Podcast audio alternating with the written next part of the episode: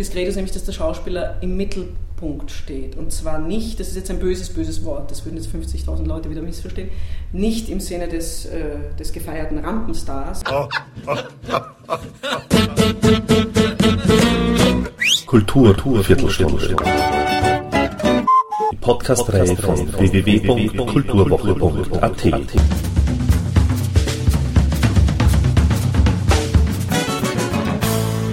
Präsentiert von Manfred Horak.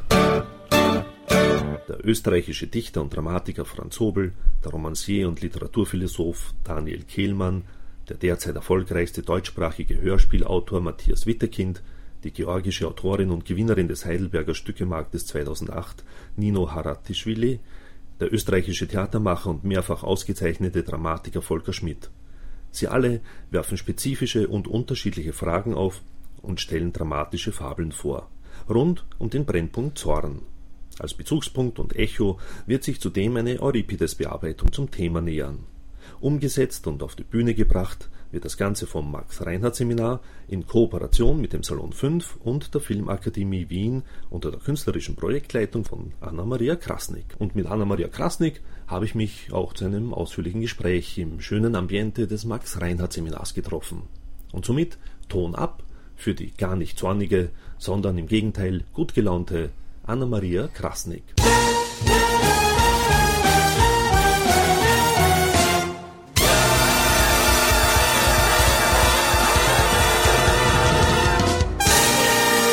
Was darf man sich von dramatisches Erzählen heute erwarten? Auf den Zorn kommen wir ja später noch. Ja. Äh, man darf sich erwarten, sehr unterschiedliche Formen des Erzählens auf der Bühne. Äh, das heißt, wir haben also Autoren, die unterschiedlicher nicht sein könnten und unterschiedlicher sowohl was den Inhalt betrifft, trotz des Übertitels, als auch was vor allem die Form betrifft, unterschiedlicher nicht sein könnten, aber als kleinsten gemeinsamen Nenner erzählwütige sind. Und äh, was wir sozusagen mit unseren Studierenden, also Regiestudenten und Schauspielstudenten, äh, starten, ist einfach sozusagen ein, ein breit angelegtes Storytelling zum Thema Zorn, um einerseits zu sehen oder zu zeigen oder, oder auch einfach auszuprobieren, ob denn die Bühne, woran ja mitunter Zweifel aufkommen, auch berechtigte, überhaupt ein geeignetes Medium für das Erzählen ist. Jetzt könnte man sagen, was für eine Frage, 2000 Jahre lang war es das, warum soll das plötzlich nicht sein? Ist aber trotzdem eine sehr berechtigte Frage und wir haben ja auch Recht und Vorväter schon gestellt, mit Recht. Ähm, also zu untersuchen, ist das ein Medium fürs Erzählen überhaupt noch 2009 oder haben wir das eigentlich so an Film, Funk und Fernsehen auszulagern? Und wenn es das ist, wie unterschiedlich kann das aussehen? Das eine würde ich jetzt immer sagen, dass, das, dass der Sinn eines solchen Festivals ist, das dem Betrachter bis zu einem Teil anheimzustellen. Mein persönliches Credo und auch das darf ich, glaube ich, so subsumieren aller Mitmachenden ist, es ist sehr zeitgemäß. Und es ist, äh, so hat das Projekt auch ursprünglich mal geheißen in der Wissenschaftseinrichtung, es ist einfach die, die ungeheure Begebenheit, mit Kleist gesagt, die uns interessiert. Also wenn dieser Nukleus vorhanden ist, dann fängt uns an, etwas zu interessieren und dann lassen wir uns als Zuschauer, egal ob als äh, im besten Sinne sozusagen kulinarische Zuschauer oder als professionelle Zuschauer auch gerne verführen. Wenn uns der fehlt, wird es uns mitunter langweilig. Das mhm. wäre so ein bisschen das ironische Postulat. Aber die, die Erzählweise selbst hat sich ja doch stark geändert mhm. in dem Sinne. Ne? Also ja. Ähm, weil sich auch die Gesellschaft sehr stark geändert hat, vor allem in den letzten 20 Jahren. Ja. Ähm, muss da das Theater anders reagieren oder müssen Autoren, die Geschichten erzählen wollen, anders reagieren, wie in, in Dekaden, also in früheren Dekaden oder Jahrhunderten? Ganz bestimmt. Also es ist ja auch so, dass sich sozusagen das Erzählen, wenn man den Fokus mal darauf legen will, sich natürlich selbstverständlich auch äh, von, ich sage jetzt mal, Euripides bis Schnitzler äh, enorm verändert hat. Aber es ist natürlich völlig richtig, dass das, was in den letzten 20 Jahren passiert ist, an äh, verschiedenen, an Dekonstruktion, an Entwicklung, an äh, Schnittstellen hin zu anderen, auch erzählenden Medien, ist enorm und muss vom Theater erstmal auch verarbeitet werden, und auch vom Zuschauer verarbeitet, auch vom Autor und auch vom Regisseur und auch vom Schauspieler verarbeitet. insofern ist es ein bisschen so ein Verarbeitungsfestival, wenn man so will. Aber es ist gar keine Frage, dass es sich geändert hat, dass es sich ändern muss, dass sowohl der Autor als auch der Theatermacher überhaupt äh, nicht bei seinem äh, mehr oder minder Stiefel bleiben kann, der funktioniert und der funktioniert ja eigentlich hervorragend. Also natürlich gibt es erzählerische Tricks auf der Bühne für den Autor, für den Regisseur, für den Schauspieler, wo man einfach weiß, die funktionieren. Aber das Funktionieren ist ja selten das Interessante. Das heißt, insofern gibt es natürlich die tägliche Verpflichtung auf jeder Probe, sich zu hinterfragen, ob das 2009 in der Gesellschaft, wie sie ist, in dem Sprachverständnis, wie es ist, in der Sprachauflösung auch, wie sie ist, überhaupt relevant ist und irgendjemand hinterm Sofa vorholt. So. Mhm. Bleiben wir gleich nochmal bei, der, äh, noch bei der Veränderung selbst. Das Max-Reinhardt-Seminar ist ja ein Klassiker sozusagen. Mhm. Ähm, wie sehr hat sich das Max-Reinhardt-Seminar verändert? Das Max-Reinhardt-Seminar hat sich insoweit verändert, als es in einem letztlich, so wie wir es die letzten Jahre sehen, auch sehr erfolgreichen Maß auf die wichtigen und notwendigen Veränderungen in der Theaterszene, das heißt mit Szene meine ich jetzt ganz banal die Betriebsstrukturen, als auch in, der, in den Facetten des Theatermachens sich natürlich sehr genau äh, konfrontiert und auseinandersetzt und darauf reagiert. Sowohl was die Lehrmethoden zu einem Teil betrifft, aber vor allem auch was die inhaltliche Öffnung betrifft.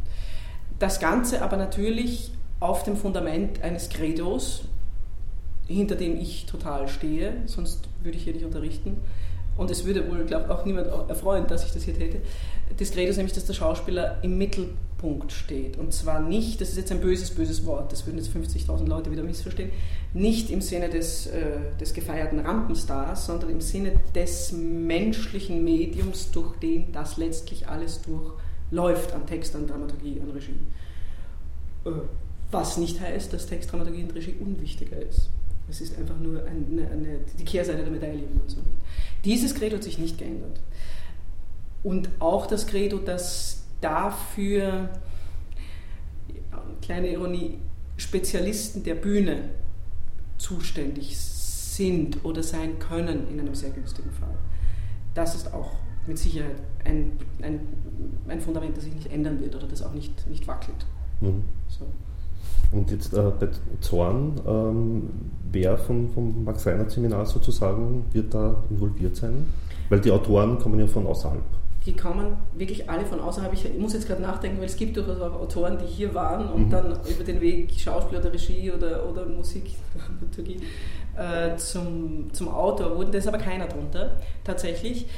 Äh, es werden die Regiehörer sein. Wir haben ja zwei Regieklassen hier. Es werden Regie, Studierende beider Regieklassen an dem Projekt mitmachen und werden die Inszenierungen sozusagen äh, vorlegen und, und sich daran auch und an den Texten die Zähne ausbeißen. Und natürlich die Schauspielklassen. Das heißt, es sind die Regiehörer und die Schauspielhörer, die das zusammen äh, erarbeiten. Und ein äh, kleiner, feiner äh, Dozentenstab wird versuchen, ihnen dabei Weggeländer zu sein. Mhm. So, also es ist schon ein, ein, ein, wirklich ein Projekt des Hauses. Und ähm, den Autoren wurde einfach der Begriff Zorn in Auftrag gegeben? Jein. Also die Entstehung war ja ganz lustig, weil wir eigentlich ursprünglich tatsächlich vom, insofern finde ich das schön, dass du so angefangen hast, vom Dramatischen ausgegangen sind, also sozusagen vom dramatischen Erzählen. Also gibt es, gibt es das, braucht es, wer und so weiter.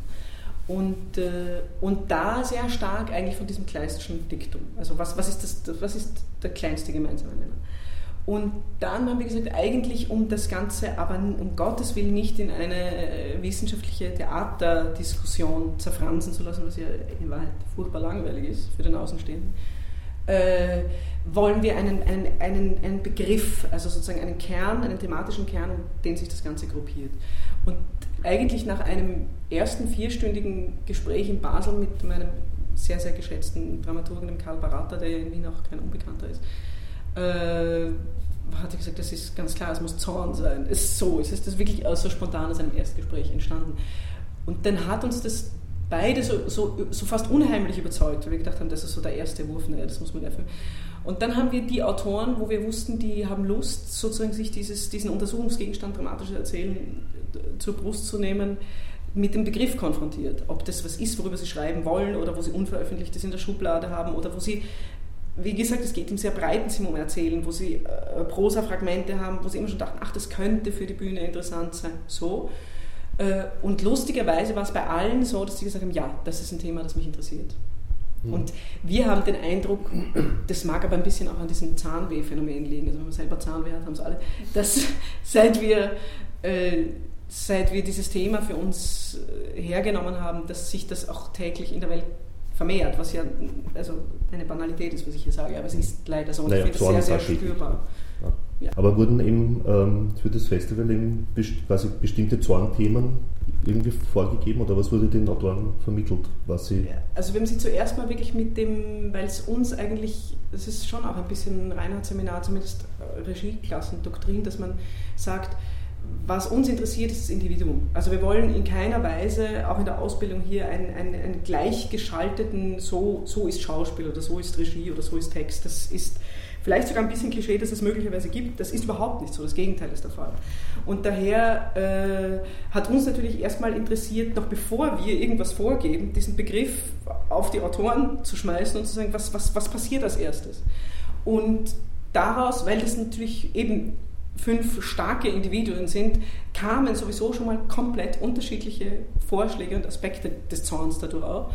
Und für uns war dann schon nochmal die Aufgabe zu sagen, innerhalb der Möglichkeiten, denn die, wir haben sehr, sehr lange nach dem Textapparat gesucht, der es jetzt tatsächlich ist, äh, weil es uns dann schon nochmal wichtig war, im Draufblick sehr unterschiedliche Aspekte von Zorn zu haben. Also ein, einmal territorial unterschiedliche. Wir haben ein Stück über Georgien, wir haben ein Stück, in, das eine Frankfurter Familiengeschichte ist. So. Aber auch zu sagen, wir wollen jetzt um Gottes Willen nicht nur das Klischee des Zorns, ja. Also wir wollen jetzt um Gottes Willen nicht fünf in ihr Face-Stücke hier sehen. Das ist ja, ich meine, das kennt man ja und das ist ja irgendwie in der Palette auch langweilig. Sondern das sollten sehr unterschiedliche Stile sein. Es sollte auch der Humor nicht zu kurz kommen, in jedem Sinne, der mit Zorn ja viel zu tun hat. So, und danach wurde dann sozusagen, wurden sozusagen die, die Assoziationen und die Vorschläge der Autoren nochmal sortiert und haben dazu jetzige Programme gegeben. Wie, wie kam es da zur Auswahl der Autoren?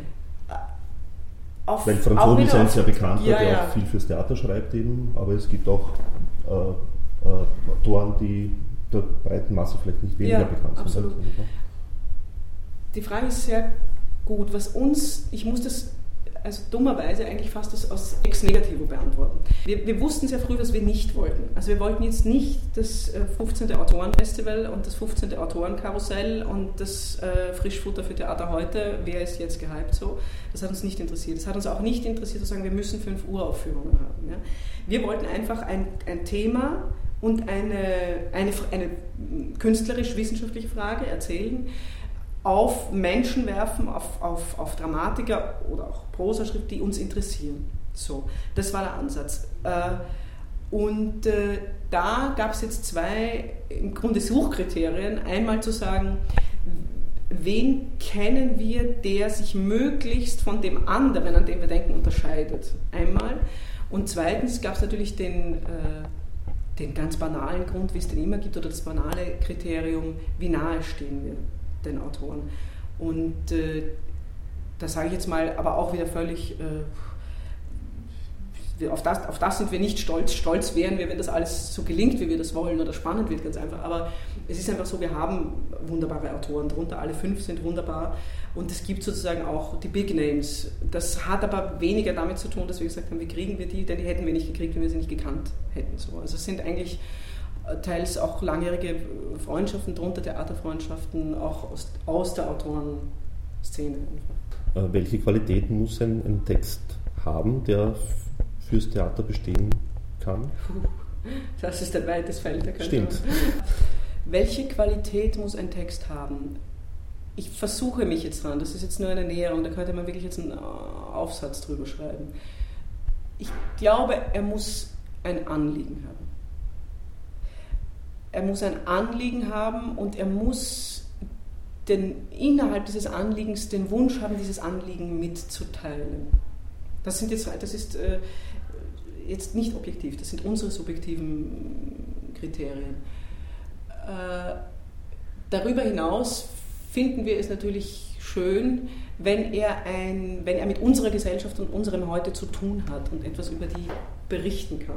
Äh, um immer spezifischer zu werden, ist es natürlich schön, wenn er für die Bühne interessant ist. Das heißt jetzt um Gottes Willen nicht, dass er auf eine ganz bestimmte Weise dramatisch funktionieren muss. Also weder psychologisch realistisch noch das Gegenteil davon, noch muss er nicht. Er muss keine Form haben. Er muss weder ein Textsteinbruch sein noch äh, Jampen. Das gar nicht. Er muss aber sozusagen dadurch, dass man ihn auf die Bühne stellt, einen Mehrwert haben. Also wir finden durchaus, dass es Texte gibt, oder nicht nur wir finden es, auch die Zuschauer finden es, die man äh, mit mehr Gewinn liest, als dass man sie auf der Bühne sehen will. Also das wäre so vielleicht mal so eine erste Annäherung. Äh, müssen die Autoren sozusagen die, die, die Texte bei euch vorher abliefern, herzeigen? Oder kommt wirklich das, das, der fertige Text zu euch und wird dann begonnen, quasi zu proben für das Festival? Es war ganz unterschiedlich. Wir sind zunächst mal ausgegangen, wie gesagt, von diesem möglichst diversen Blumenstrauß von Autoren, auch was ihre Herkunft betrifft und so weiter. Und, äh, und dann Entschuldigung, haben wir, eine Zwischenfrage. Ja. Regie selbst machen ja die Autoren natürlich nicht, oder? Nein, nein, das machen eben, die Regiestudierenden des, eben, des, des Rheinland-Seminars. Was aber ganz wichtig ist für das Projekt, um das einzuschieben, ist, dass die sozusagen in unterschiedlicher Weise, je nachdem, wie nun die Regisseure und die Autoren ticken, wie gesagt, alles sehr individuell, es sozusagen Pärchenbildungen gibt. Also es ist nicht so, dass der Autor seinen Text abwirft und der wird nicht mehr gesehen, sondern es gibt einen Kontakt zwischen dem Regie und dem Autor. Das ist was, was uns ganz wichtig ist. Also das ist elementarer Bestandteil des Festivals. Es ist eben nicht, der Autor gibt seinen Text ab, auf Wiedersehen, vielleicht gibt es noch einen Dramaturgen, der das weitervermittelt, was man davon zu halten hat, das war's, sondern es sind wirklich die Autoren und die Regisseure und natürlich auch das Schauspielensemble, die gemeinsam versuchen, sich etwas zu nähern in den Konstellationen auf unterschiedliche Arbeitsweise, aber es findet überall statt. So. Das haben uns die Autoren, was uns sehr freut, weil es teilweise sehr viel beschäftigt, die sind auch mhm. zugesichert und tun das auch. Bei, bei Nino Haratischvili zum Beispiel, das wird eine österreichische Erstaufführung sein, ist es wirklich so, dass sie gesagt aha, ja, da gibt es einen Text, den fanden wir großartig, aber sehr schwierig äh, sozusagen mit vielen jungen Menschen. Wir haben ja sehr stark junge Menschen hier äh, zu machen. Hast du noch was anderes zu dem Thema? Also, ja, etwas, hm, aber es hat mit Georgien zu tun, für mich immer heikel. Äh, schaut euch das an. Und in das haben wir uns zum Beispiel total verliebt. Da bestand aber das Stück schon. Mhm. Bei Daniel Kehlmann ist es zum Beispiel anders. Der hat einen äh, gemeinsam nachgedacht, gerade bei Kehlmann, Zorn, also ist ja ein Thema, das man jetzt nicht unbedingt sagen würde, das ist jetzt der Spezialist für dieses Thema, wobei er natürlich der Spezialist für jedes Thema ist, wie jeder gute Autor. Aber wir sind dann auf eine Geschichte gestoßen, die, die nicht bekannt ist von ihm, wo wir sagen, die, genau die wäre abartigerweise sehr schwierig, aber sehr interessant für die Bühne und aus der wird dann wiederum eine Fassung gemacht. Das heißt, es ist unterschiedlich. Auch bei Franz Hobel wird aus Liebesgeschichte, aus einem äh, großartigen dramatischen Roman, aber ein, ein, ein Viech von einem Buch, großartiges, äh, wird eine Bühnenfassung erarbeitet. Also es ist, es ist unterschiedlich. Bei Wittekind ist es eine Uraufführung von dem Stück, das er gesagt ach, das wollte ich und wir haben uns genau in das, das er zum Schluss gesagt, ach, na gut. Also extrem unterschiedlich. Thank you and good night.